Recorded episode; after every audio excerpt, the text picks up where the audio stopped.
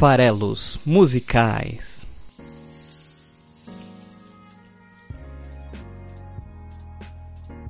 Fala aí, você que gosta de música, estamos aqui para mais um Farelos Musicais, chegando ao número 40. Quem diria, hein? Eu mesmo não. Já são 40 semanas de programa. Meu nome é Paulo Farelos e esse aqui é o podcast semanal lá do site esfarelado.com.br, em que a gente se propõe a apresentar, ou dar um novo olhar para algum artista, alguma canção, alguns artistas, algumas canções, invariavelmente toda quinta-feira, sem falta no site esfarelado.com.br. E hoje vai ser a primeira vez desde o começo aí do primeiro episódio até aqui em que eu vou repetir um artista. Vai ser a primeira repetição hoje. O personagem do dia é a Björk, a cantora islandesa fantástica, que vai rechear aqui o, o episódio de hoje com duas canções.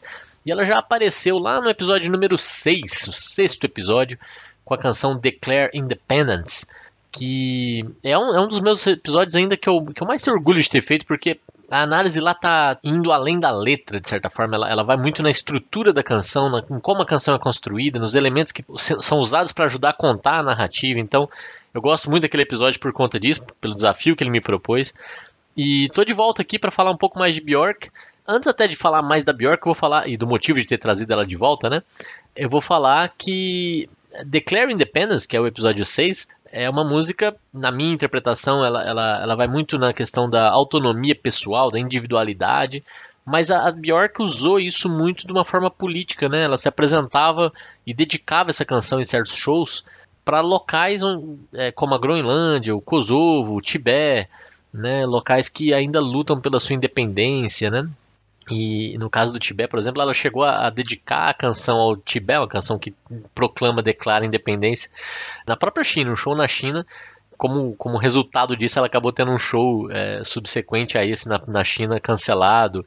É, no Japão, ela declarou: vou, vou, dedicar essa canção ao povo do Kosovo, e com isso ela teve um show futuro na Sérvia também cancelado. Quer dizer, é, tem as suas consequências né, quando você acaba se posicionando politicamente. Essa música, para mim, ela, ela, lógico, pode servir para esse propósito mais, mais imediatista e mais direto, mas eu até acredito que ela tem uma, uma interpretação um pouco, um pouco mais é, humana, né, e da nossa, das nossas ambições aqui terrenas e mundanas.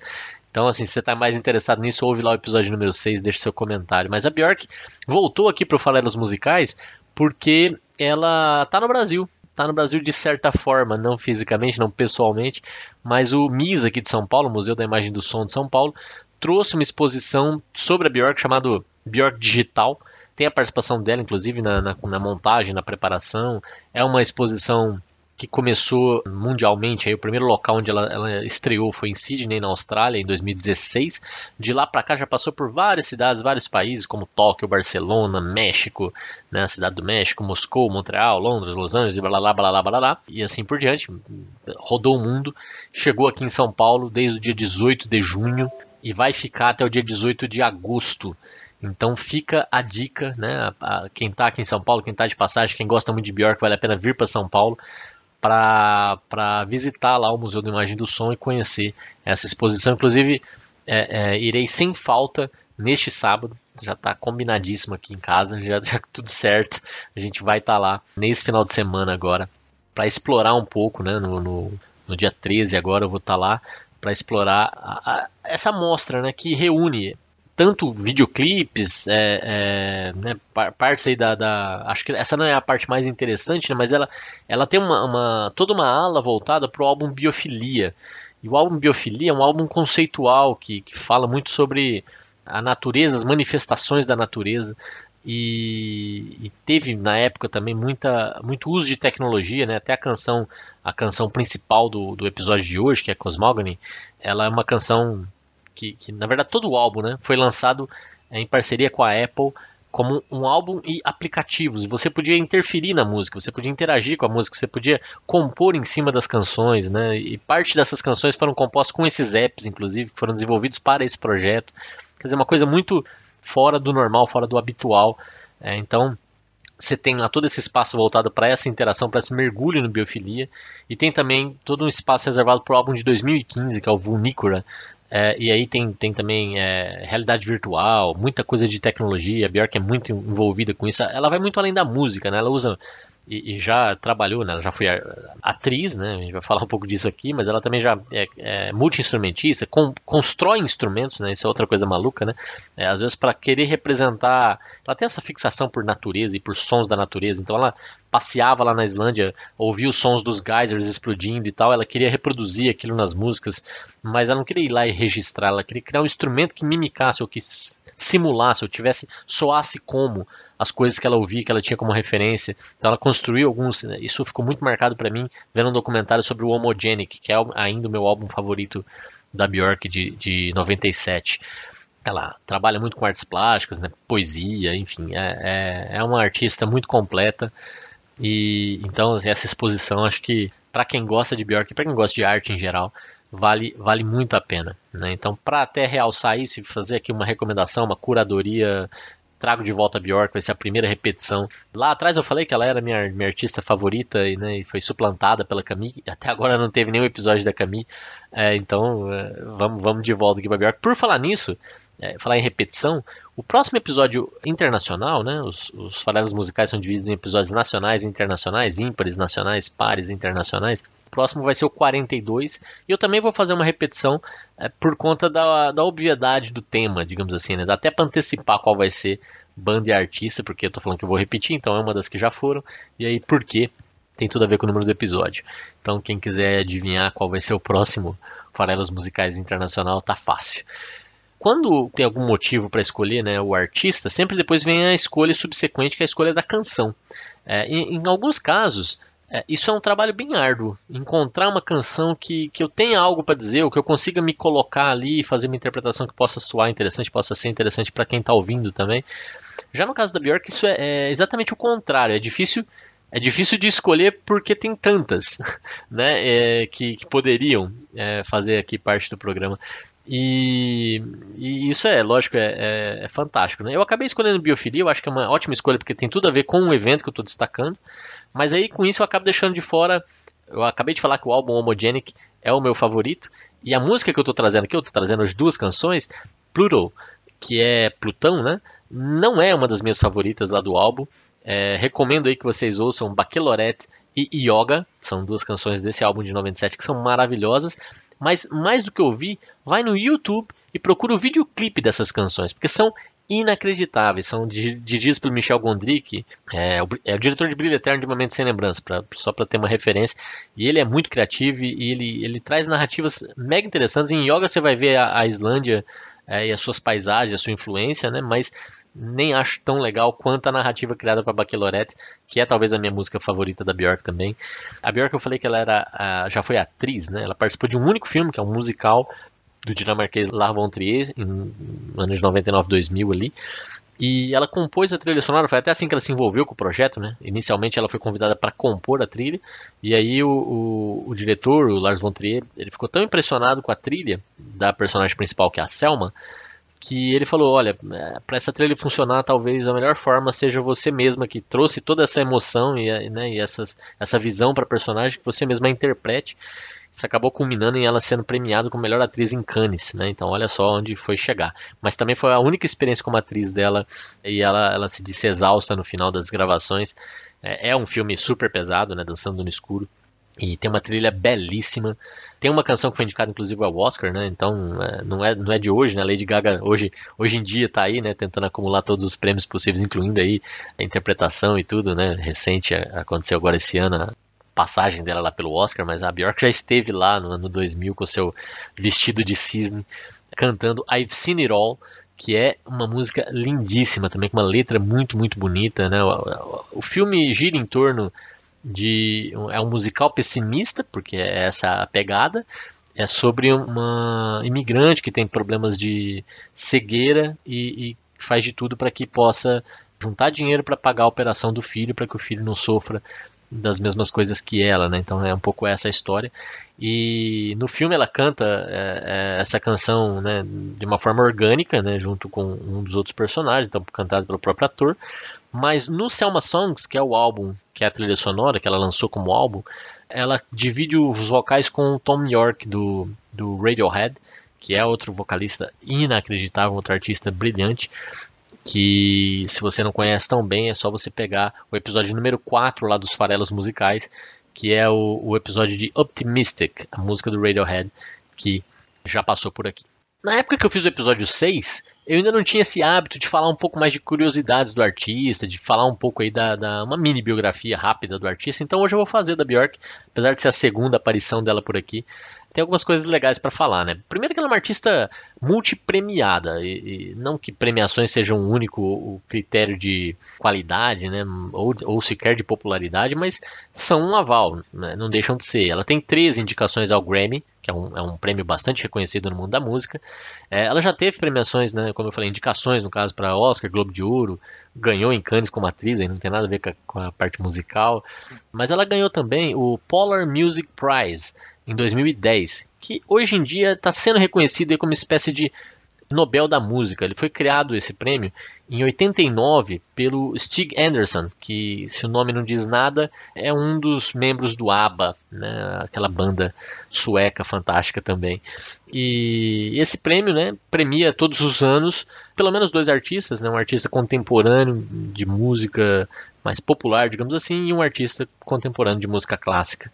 E o primeiro ganhador lá em 89 ainda foi ninguém menos do que Paul McCartney. Toma essa, né? Então, também aí temos episódios sobre Paul McCartney, o episódio número 18, a canção é Let It Be, então não deixe de ouvir também. É fácil, hoje, é, à medida que a gente vai passando o tempo, vai acumulando episódios, é, vai ficando legal fazer referências a episódios anteriores, né?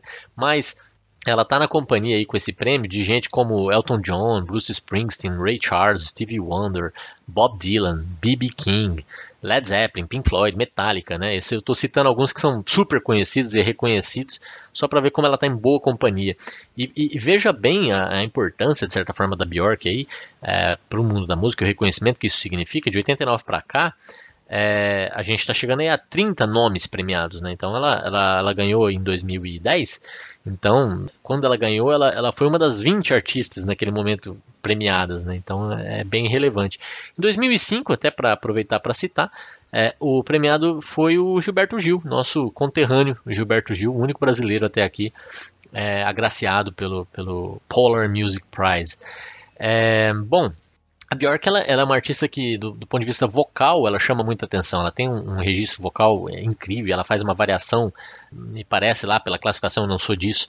Ela é uma soprano qualquer coisa, tem lá vários níveis de classificação, mas ela alcança é, vários tons acima e vários tons abaixo de onde ela está classificada. Então, quer dizer, tem um alcance vocal muito, muito incrível, mas quando ela vai também, como eu falei, para o lado instrumental e os arranjos, ela também se, se desafia muito, né? Então, quando você vai tentar classificar as músicas da Björk, é muito difícil. Né? Ela passeia por rock, jazz, eletrônico, clássico, folclórico, é, corais. E, e, isso vai variando de álbum para álbum. Se você comparar as músicas de hoje, por exemplo, tem uma, as duas músicas de hoje, né? Tem uma música que é, de certa forma, super lírica, baseada em vocais e, em pouca percussão, poucos elementos, uma música simples, singela. Você compara com Pluto, que é uma, uma música totalmente eletrônica, uma, uma, uma música de estilo meio house, assim, né? Então é outra pegada, né? Não tem nada a ver uma coisa com a outra. E isso vale à medida que você vai navegando pelos registros, né? Pelos diferentes álbuns da, da. E se você quiser fazer isso, é, você tem que remontar a 1977, com 12 anos, ela lançou o seu primeiro álbum, é bem difícil fazer isso, tem que ser para fãs hardcore, porque foi lançado só na própria Islândia. Ela tinha 12 anos, ela estava começando lá estudando piano clássico, coisas desse tipo, e incentivada lá pelo pai, ela lançou em 77 o álbum chamado Bjork. Depois ela, ela entrou né, em uma banda de punk, que é o Spitensnot.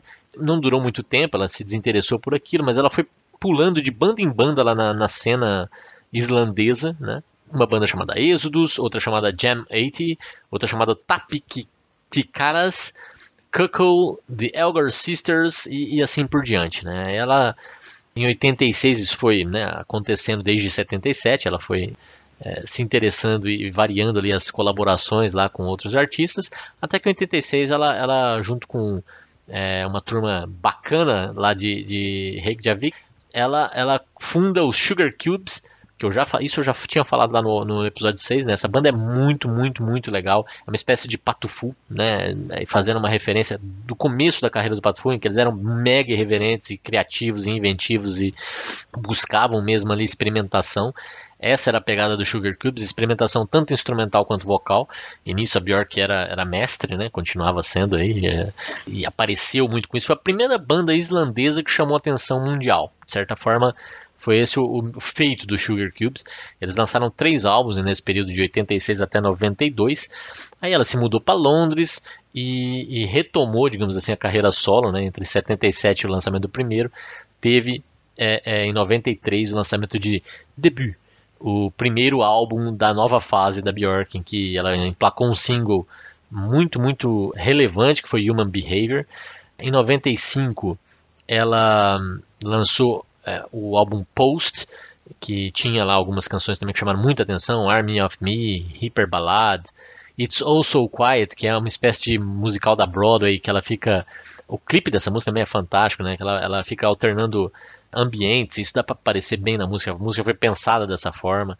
Já falei do Homogenic, né? Então confiram lá os vídeos clipes de Yoga Baccalaureate. Tem Pluto, que é a música de hoje. Teve o Selma Songs em 2000, que é a trilha do filme que eu já comentei também. Em 2001 ela lançou Vespertine, que daí ela já ia para uma pegada muito mais experimental. Ela começou realmente a, a, ter poder de decisão, diria eu, sobre a carreira e sobre os seus lançamentos.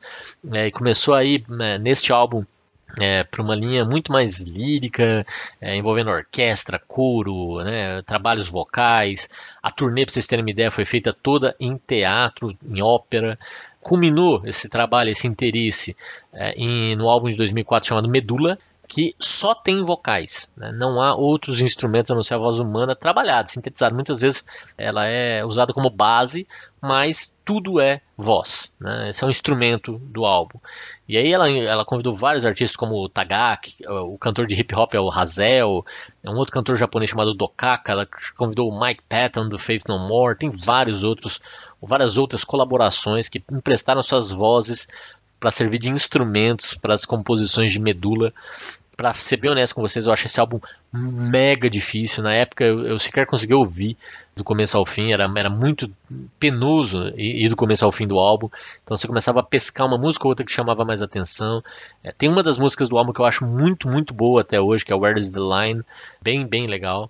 Em 2007 ela tem uma, uma chama volta ao álbum, eu acho que de certa forma é uma volta às raízes, né? É o, é o álbum de onde eu tirei é, o Declare Independence, que é o a canção lá do episódio 6, mas tem várias canções ali mais easygoing, né, como Earth Intruders, Innocence, The Dull Flame of Desire, tem ali músicas, esse álbum é muito mais fácil de ouvir do começo ao fim. Em 2011 teve o Biofilia, que eu falei aqui, é o álbum aplicativo, né, ele foi feito usando aí muita tecnologia, de certa forma é uma ópera, né, é um álbum conceitual, ele narra essa conexão com a natureza, com fenômenos naturais e cósmicos.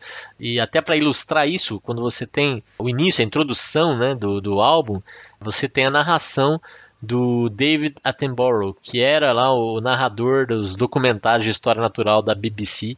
E é muito, muito legal. Procure no YouTube, Biofilia David Attenborough.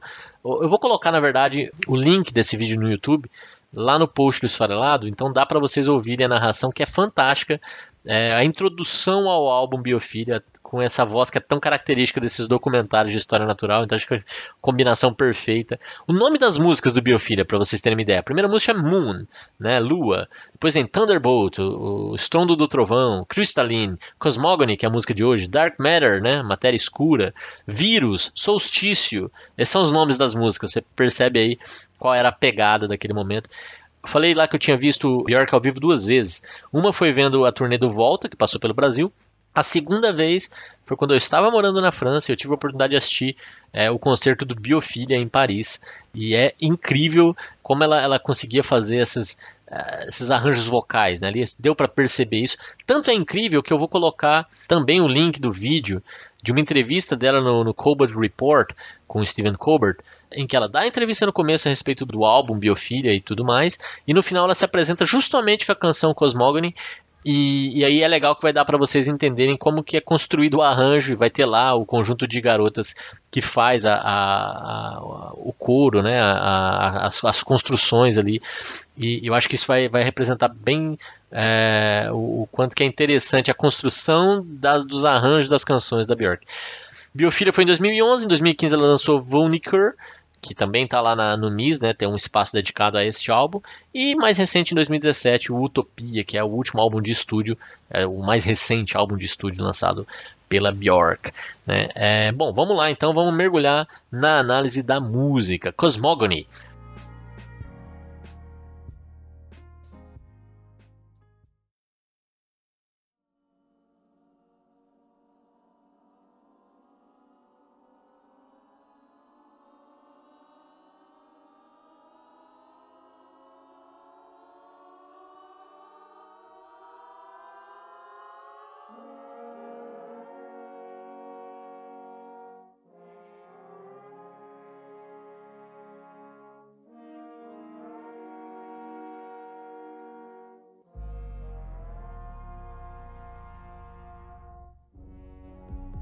Bom, cosmogony é o braço da ciência, o nome né, da música que é cosmogonia, né, é o braço da ciência que lida, que estuda a origem do universo.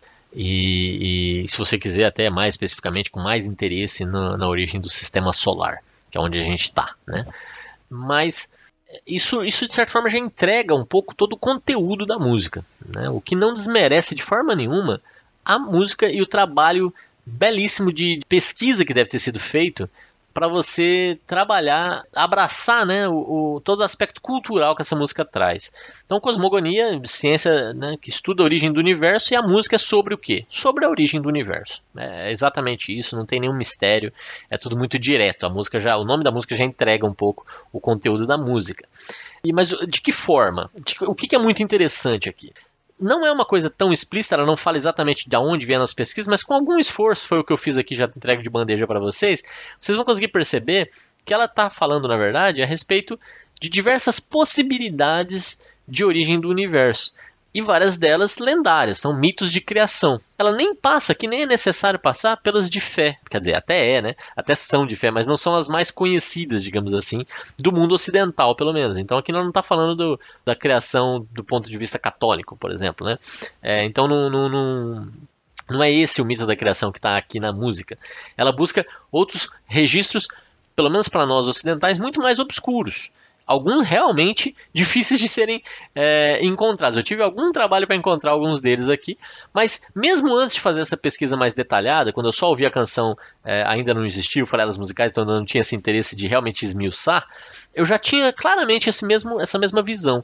Ela dava, é, é eu não sabia de onde vinham, mas ela dava diferentes interpretações para as possibilidades de o um mundo ter sido criado, algumas delas super é, poéticas, digamos assim, e com isso ela, ela ia construindo alternativas para esse pensamento e, e culminava né, no Big Bang, que é a, a teoria científica é, atualmente aceita, amplamente aceita, para a origem do universo. Então, sem fazer muito alarde, ela fazia essa comparação seja do ponto de vista evolutivo do nosso entendimento do mundo, né? Então, quanto mais primitivos nós fomos ali, mais as explicações eram de certa forma é, estapafúrdias ou líricas ou poéticas ou, ou, não fundamentadas, né? Ao ponto de chegar numa, numa, numa explicação que é, você consegue ter evidências mais firmes de que ela possa realmente ser a resposta.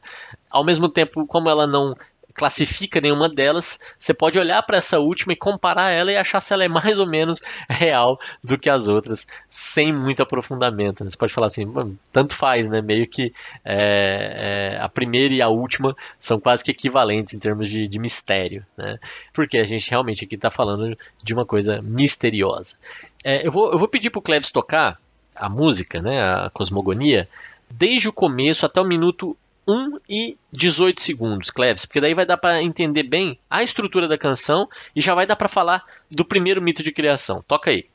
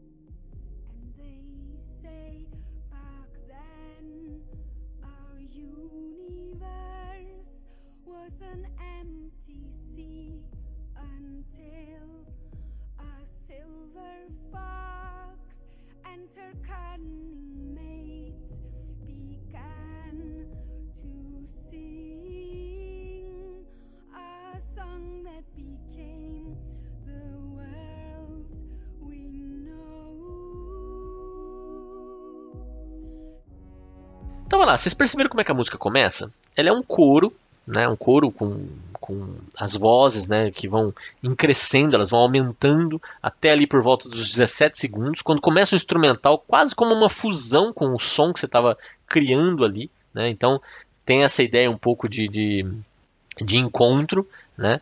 E aí ela canta dizendo Heaven, Heaven's bodies, whirl around me, make me wonder.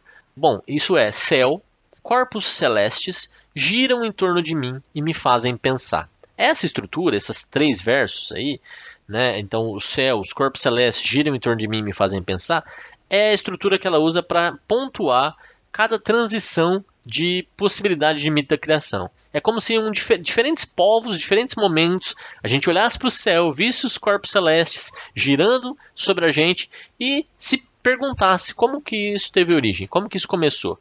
Então ela, ela repete isso porque é importante fazer essa transição entre um mito e outro. Nesse primeiro caso, depois que ela introduz, né, dizendo que me fazem pensar, ela já diz a outra frase que também traz essa ideia de que alguém em algum momento disse alguma coisa que explicava a origem do nosso universo. E ela começa dizendo assim: And they say, back then, our universe. E eles dizem lá atrás, eles diziam lá atrás, né, que nosso universo, nesse caso aqui, era um mar vazio, até que uma raposa prateada e o seu companheiro astuto começaram a cantar uma canção que se transformou no mundo que a gente conhece. Então, ela diz, né? And they say back then our universe was an empty sea, era um mar vazio, until a silver fox and her cunning mate began to sing a song that became the world we know. E esse that became the world we know também vai ser repetido para encerrar cada uma das ideias. Então, lá atrás eles diziam que o nosso universo era alguma coisa de alguma forma que depois se transformou no universo que a gente conhece. Então isso, esse recheio que vai variar em cada estrofe, é justamente o mito da criação que ela está embutindo ali. Então, alguém em algum momento disse que a gente era só água, né? era, era um mar vazio, e daí uma, uma raposa prateada e o seu é, companheiro astuto. Estou repetindo aqui porque é, é, difícil de entender, né? é tão maluco. Começaram a cantar uma canção que se transformou no mundo. Então, da onde veio? Esse aqui foi o mito que mais me deu trabalho para encontrar. Existe uma, uma tribo indígena norte-americana que fica no norte da Califórnia que se chama Miwok. M-I-W-O-K. Esse pessoal, é, eles acreditam que o Deus Criador é um coiote. E eles acreditam que em um determinado momento, uma raposa eles acreditam na verdade assim, no começo não existia terra, era só água. Né? É, essa é um pouco da ideia, eles, eles acreditam nisso, que uh, antigamente não existia terra, só existia água. Então por isso que ela começa dizendo assim, was an empty sea, o que reforça bem esse, esse mito da criação ter sido a base para esse, esse trecho da música. E lá eles dizem que uma, uma raposa, né, essa raposa prateada aí, que é uma fêmea, estava se sentindo sozinha e ela orou para o deus coiote porque ela estava se sentindo muito solitária. E o Deus Coyote a atendeu e aí ela propôs a ele que eles deveriam cantar a criação do mundo, que eles deveriam cantar o mundo. E eles cantaram juntos, dançaram juntos, e à medida que eles faziam isso, a terra foi criada e tomou forma.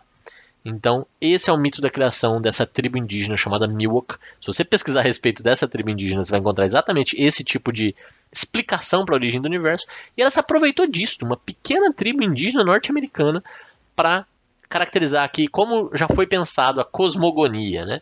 Então é exatamente, é quase que literalmente, ela só não fala do deus coiote, ela fala o seu companheiro astuto. É uma boa forma de chamar Deus, né? Companheiro astuto, é, cunning mate.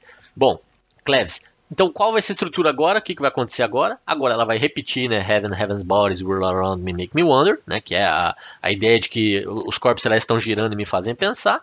E aí ela vai dizer, então lá atrás, nosso universo era alguma coisa que se transformou no mundo que a gente conheceu. E, e agora, se a gente deixar tocar até os 2 minutos e 6 segundos, Cleves, a gente vai ouvir essa segunda é, possibilidade de criação do, do universo. Toca aí.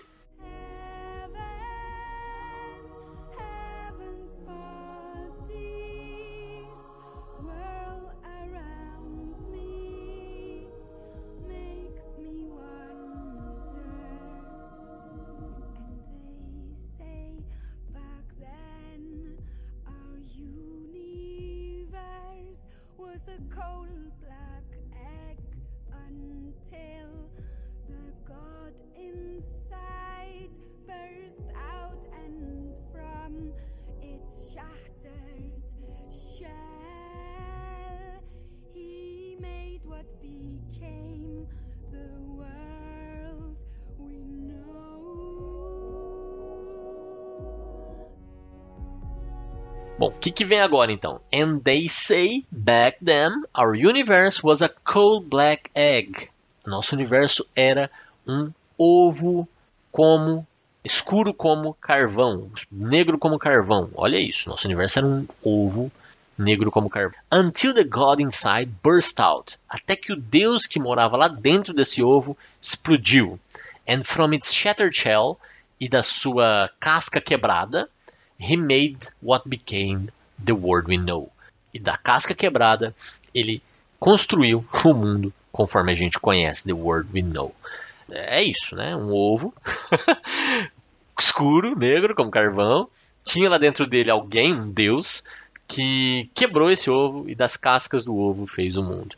É maluco? É maluco, mas é uma crença real, é uma crença essa bastante grande o número de pessoas que acreditam nela, ou que já acreditaram nela, porque ela é um mito chinês da criação do universo, e a China, sabemos, é o país mais populoso do mundo, e é uma poesia, né? Não deixa de ser uma poesia. Então, no início, a lenda diz que não havia nada além do Dao, que é o vazio. Em algum momento criou-se do nada um ovo negro que foi chocado por 18 mil anos, diz a lenda, tá? E é, é engraçado esse número, né? 18 mil anos, da onde vem isso? Deus era Panku, e, e Panku se desenvolveu dentro deste ovo que foi criado. Quando o ovo quebrou, e, e foi porque Panku se expandiu, a parte de cima do, do, da casca virou o céu, que é o Yang, que é mais leve, e a parte de baixo, é engraçado que ele conseguiu quebrar em dois só, né, o, a casca do ovo, né? A parte de baixo virou a terra, que é o Yin, que é o mais pesado. Então, esse ovo se partiu em dois e, e tivemos ali o céu e a terra, que é o Yin Yang.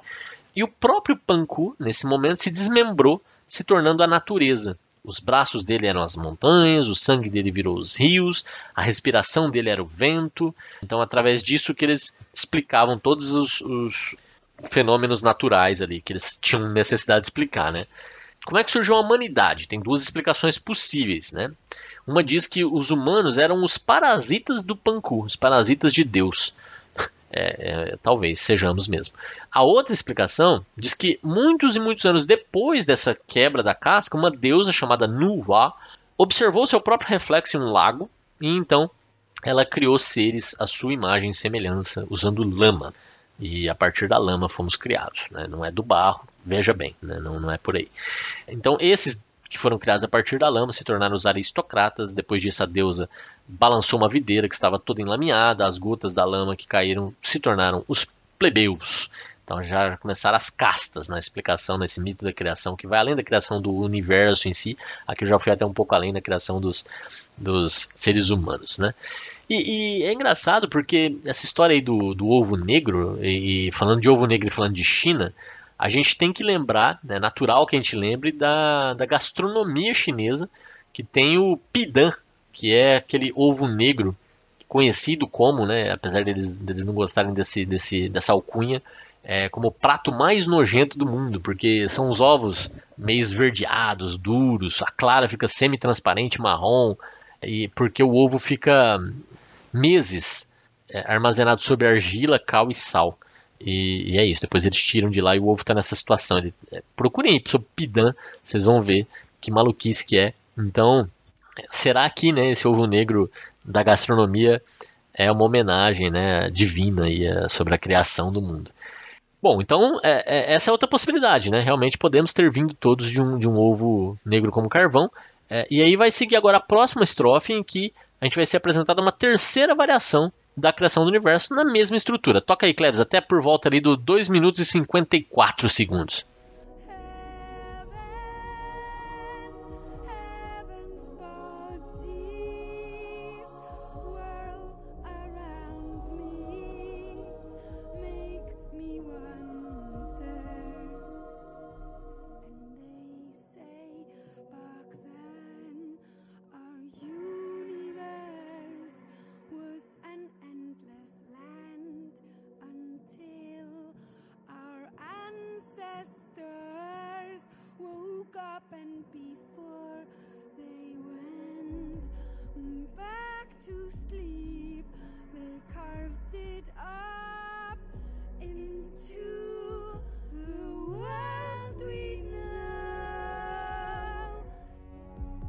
É isso, né? De novo a mesma introdução e ela diz aqui: And they say back then our universe was an endless land, uma terra sem fim, until our ancestors woke up, até que os nossos ancestrais se acordaram, and before they went back to sleep, e antes que eles voltassem a dormir, they carved it up into the world we know. Eles esculpiram esculpiram algo, eu não sei exatamente o que é a terra, a própria terra, é, carved it up, eu não sei o it se refere ao que, deve ter sido a, a terra sem fim. É, eles esculpiram essa terra sem fim no mundo que a gente conhece hoje. Então, tinha os nossos ancestrais, eles se acordaram, eles esculpiram o mundo como a gente conhece e é, eles voltaram a dormir. né? Então, é, essa é outro mito da criação e não foi criado da cabeça da Bjork, é uma pesquisa que ela fez para trazer para cá variações de interpretações sobre cosmogonia, que é o nome da música. E nesse caso aqui também me deu um certo trabalho para encontrar, porque tem poucas informações relevantes aqui. Lá no outro ainda podia pesquisar por Silver Fox, né? É um, é um termo bem específico. Então foi por a partir dali que consegui encontrar. Essa daqui me deu um pouco mais de trabalho, mas eu consegui achar é, a mitologia dos aborígenes australianos. E essa, essa mitologia gira em torno desse tempo do sonho e de uma serpente criadora, mas qual é a ideia, né? Teve um momento do sonho, teve o tempo do sonho, o mundo estava muito frio e existia uma tal de serpente arco-íris que dormia debaixo da terra com todas as tribos dentro da sua barriga.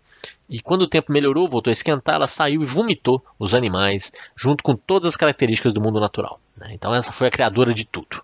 Mas aí você me pergunta, mas o que, que tem a ver isso com esculpir alguma coisa? É porque essa é uma variação da menda da, da mitologia aborígene. Existe uma outra variação que diz que no início a Terra era escura e fria, eh, não tinha nem vida, nem morte, nem sol, nem lua, nem estrelas, nada. Todo mundo dormia embaixo da Terra. Isso faz algum sentido aí com a canção, né? E junto aos ancestrais eternos. Nessa variação eles usam a palavra ancestrais, foi até assim que eu encontrei. E ela diz: Um dia o sol se levantou e todos os outros acordaram da sua eternidade para viajar por todo o território, fazendo rios, planícies, andando como homens, animais, plantas e tal. E haviam dois seres que tinham se criado a partir do nada e eles começaram a enxergar pessoas que estavam parcialmente criadas pelos ancestrais e algumas obras inacabadas e eles pegaram facas de pedra e começaram a esculpir cabeça, corpo e membros e terminaram a obra. Quando tudo finalizou, todos os ancestrais e também os Ungambiculas, que são esses que se criaram a partir do nada, voltaram ao tempo do sonho.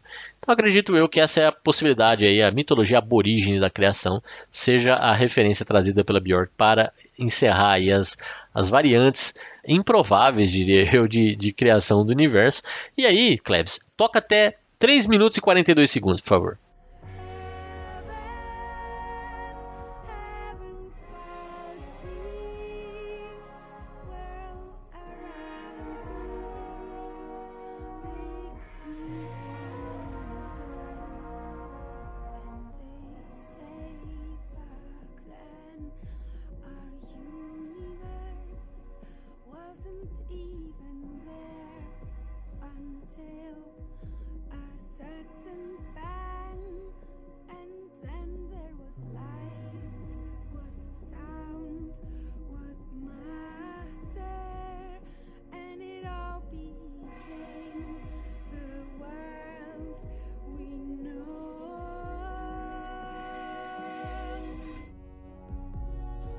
Aqui ela traz é, a interpretação científica.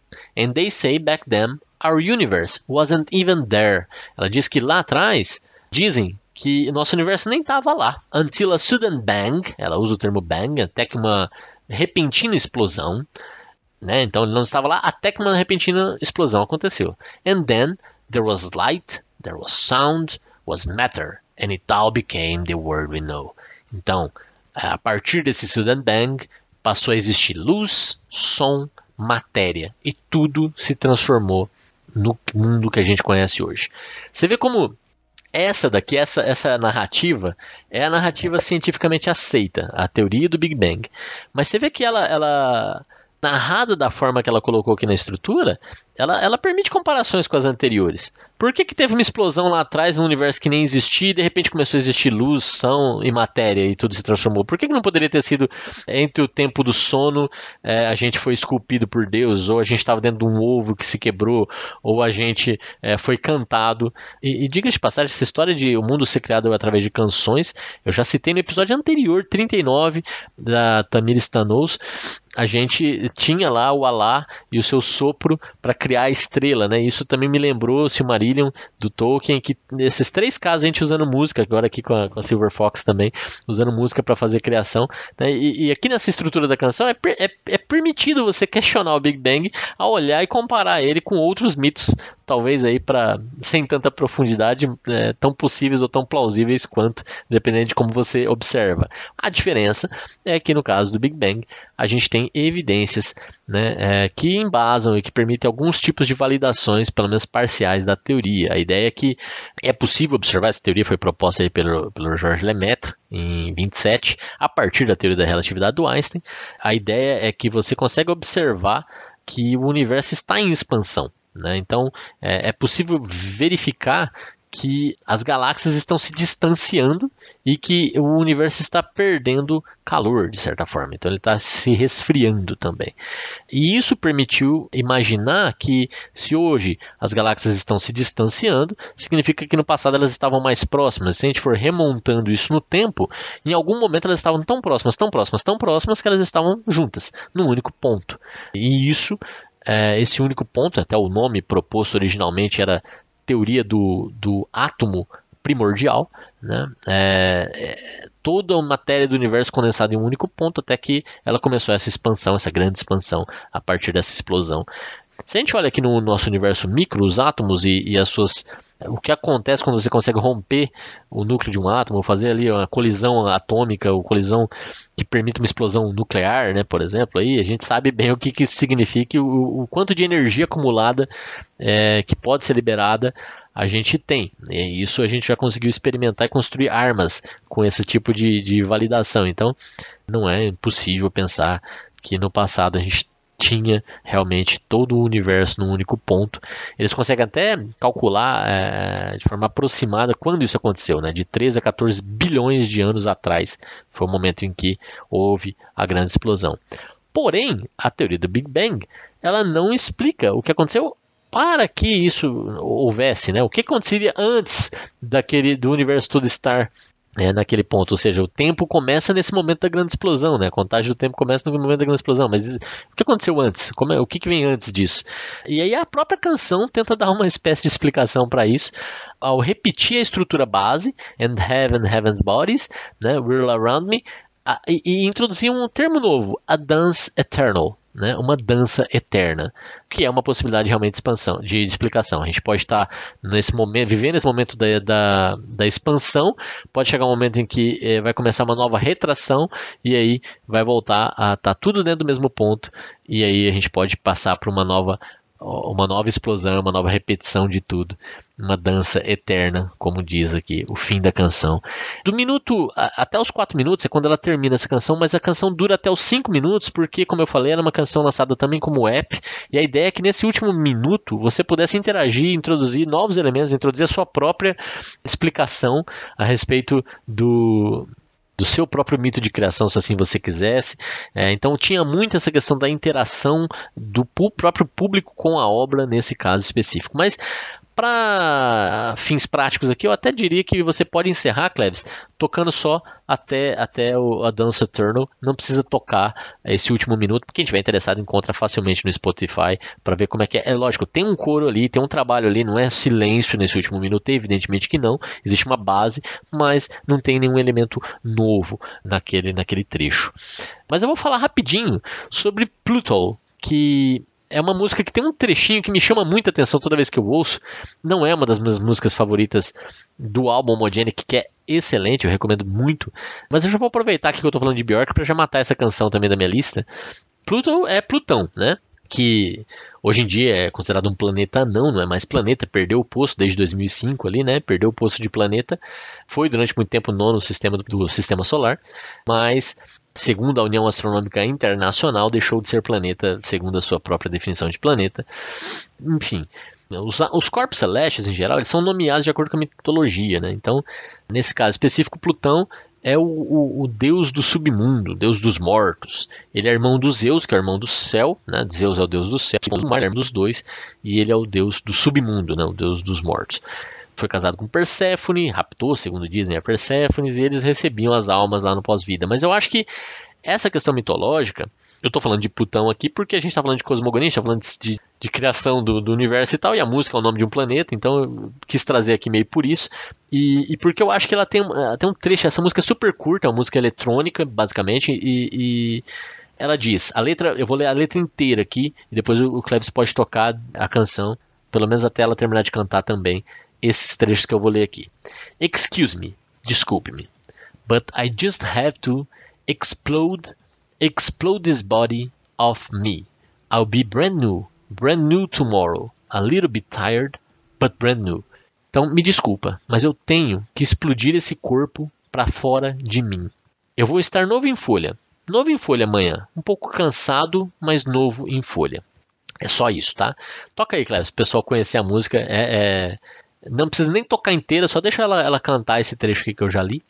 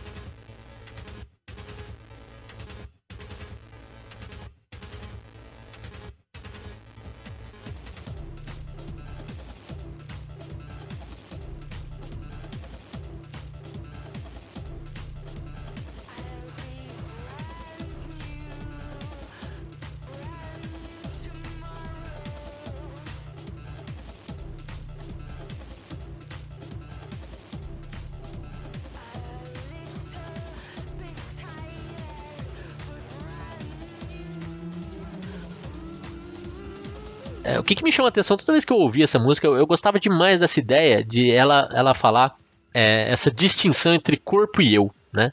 Eu não sou meu corpo. Né? Então, ela, quando ela fala eu preciso explodir esse corpo para fora de mim, o mim não, sou, não é o corpo, esse corpo tem que sair de mim. Eu acho essa uma ideia muito poderosa, sabe? Quando você para para pensar a respeito de que é, a sua identidade, o que, significa você, quem é você, né? É, você é esse corpo, você é algo além desse corpo, você está nesse corpo. É, então, só de usar essa estrutura, é, é, I have to explode this body of me, ela já traz esse tipo de, de indagação, né? Então, eu tenho que explodir esse corpo para fora de mim, como assim, né?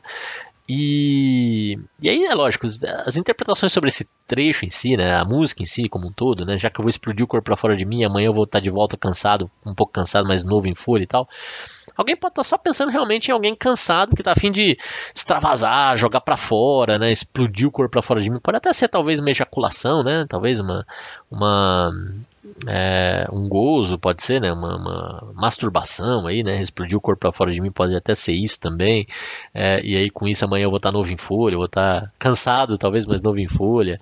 Pode ser esse tipo de interpretação, mas é, ao pensar um pouco no Cosmogony, e, e, e, que Pluto é, é, vem bem antes do Cosmogony, né, de 97, enquanto o outro é de 2011, mas eu estava pensando se isso aqui não era, de certa forma, eu sei que eu vou dar uma viajada aqui, tá? Me perdoem, mas Será que não é possível que esses pensamentos sejam os pensamentos, vai, do Deus no momento da criação seja o Deus que está dentro da casca do ovo, seja o Deus que está lá naquele ponto singular, já que Deus é tudo, Deus é, é onipresente, ele estava lá, ele era talvez todo o, o conteúdo do ponto único, né, do, do átomo primordial que deu origem ao universo. Deus deu origem ao universo. Essa é a explicação religiosa para é, a criação.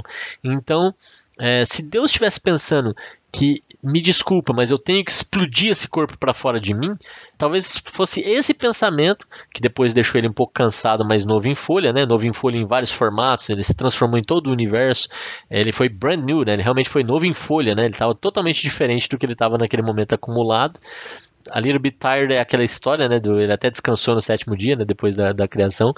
É, então, ele causando essa explosão da criação, trago aí Pluto com essa maluquice, essa possibilidade de que é Deus pensando no Big Bang.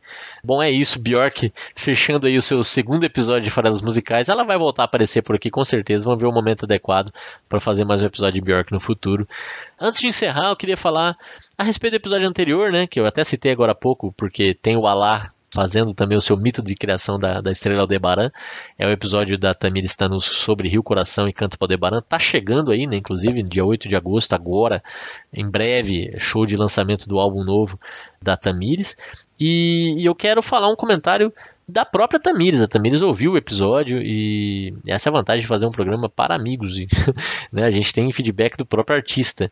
E, e ela disse o seguinte: Paulo, tudo bem? Ouvi o programa e amei. Que bom, eu fiquei super feliz, eu estava bem preocupado se você iria gostar ou não. E ela continua dizendo: Gostei muito da forma como você contou a minha história e das análises tão sensíveis e pertinentes das músicas. Foi até interessante, pois me fez revisitar as canções com um novo olhar. Obrigada por dedicar um episódio do seu programa à minha música e me ajudar a divulgar o meu trabalho. Como você mesmo disse, é uma pena que seja tão difícil conseguir um espaço na grande mídia. Então, contar com essas pequenas formas de divulgação é muito bom e fortalece a caminhada. É, eu que te agradeço, Tamires, eu sou fã há muito tempo e realmente é uma contribuição pequena, mas é, é, é de coração, é feito com carinho, espero que ajude de alguma forma. É, espero conseguir fazer outro show de lançamento em Campo Grande este ano ou ano que vem. Te avisarei com certeza. É, bom, eu nem moro mais em Campo Grande, tá, Tamires? então eu vou assistir aqui em São Paulo e hoje está mais fácil para eu é, acompanhar por aqui mesmo. Mas se eu tiver a oportunidade de ir a Campo Grande também, irei com certeza. Vou divulgar o episódio e o blog com certeza, os episódios estão muito legais. A única coisa que eu senti falta foi de você citar o nome dos compositores das músicas. Olha o a, a puxada de orelha que eu tomei aqui com muita é, razão. Ela diz: Canto Paulo Debaran não é minha, por exemplo. E Rio Coração é minha com parceiros. Se puder depois atualizar no texto, pelo menos, seria legal. Canto para Aldebaran é do Dante Ozzetti e do Kleber Albuquerque. E Rio Coração é minha com Edson Penha e Peter Mesquita. Um beijão, super obrigada, parabéns pelo trabalho. Obrigado você, Tamir. Já está corrigido lá. Eu coloquei lá o, o nome dos, dos compositores, você tem razão, já que eu estou analisando principalmente as letras das canções, às vezes eu, eu, eu falo um pouco do intérprete, né? É, mas é, é, legal valorizar quem escreveu a letra, que é o, o, o, principal material aqui das análises. Então, agradeço pelo puxão de orelhas, vou tentar ficar mais atento a isso nos próximos episódios. É, então fica aí, já corrigi lá no texto, como eu falei, né, incluindo, na verdade, é, o Dante Ozzetti e o Kleber Albuquerque, acreditando os dois como autores de Canto para Aldebaran, e incluindo lá Edson Penha e Peter Mesquita junto com você mesma como realizadores de Rio Coração. Um grande abraço, muito obrigado e a gente se vê na semana que vem. Valeu, galera. Ah, não valeu, galera, não. Deixem comentários, curtam o canal no YouTube, sigam o, o podcast no Spotify. E não deixem de comentar, mandem comentários, seja no paulo.esfarelado.com.br, que é o e-mail, e aí você pode mandar sugestão de música para trazer aqui, etc. Seja comentando diretamente no site esfarelado.com.br é o canal ideal para você deixar sua opinião e contribuir com o programa para que ele continue crescendo. Apresente o programa para outras pessoas que gostam de música. Se você gosta de música, com certeza você também conhece gente que gosta de música. Então, vamos fazer a comunidade aqui do Farelos Musicais aumentar. Agradeço demais a quem ouve e a quem propaga. Valeu!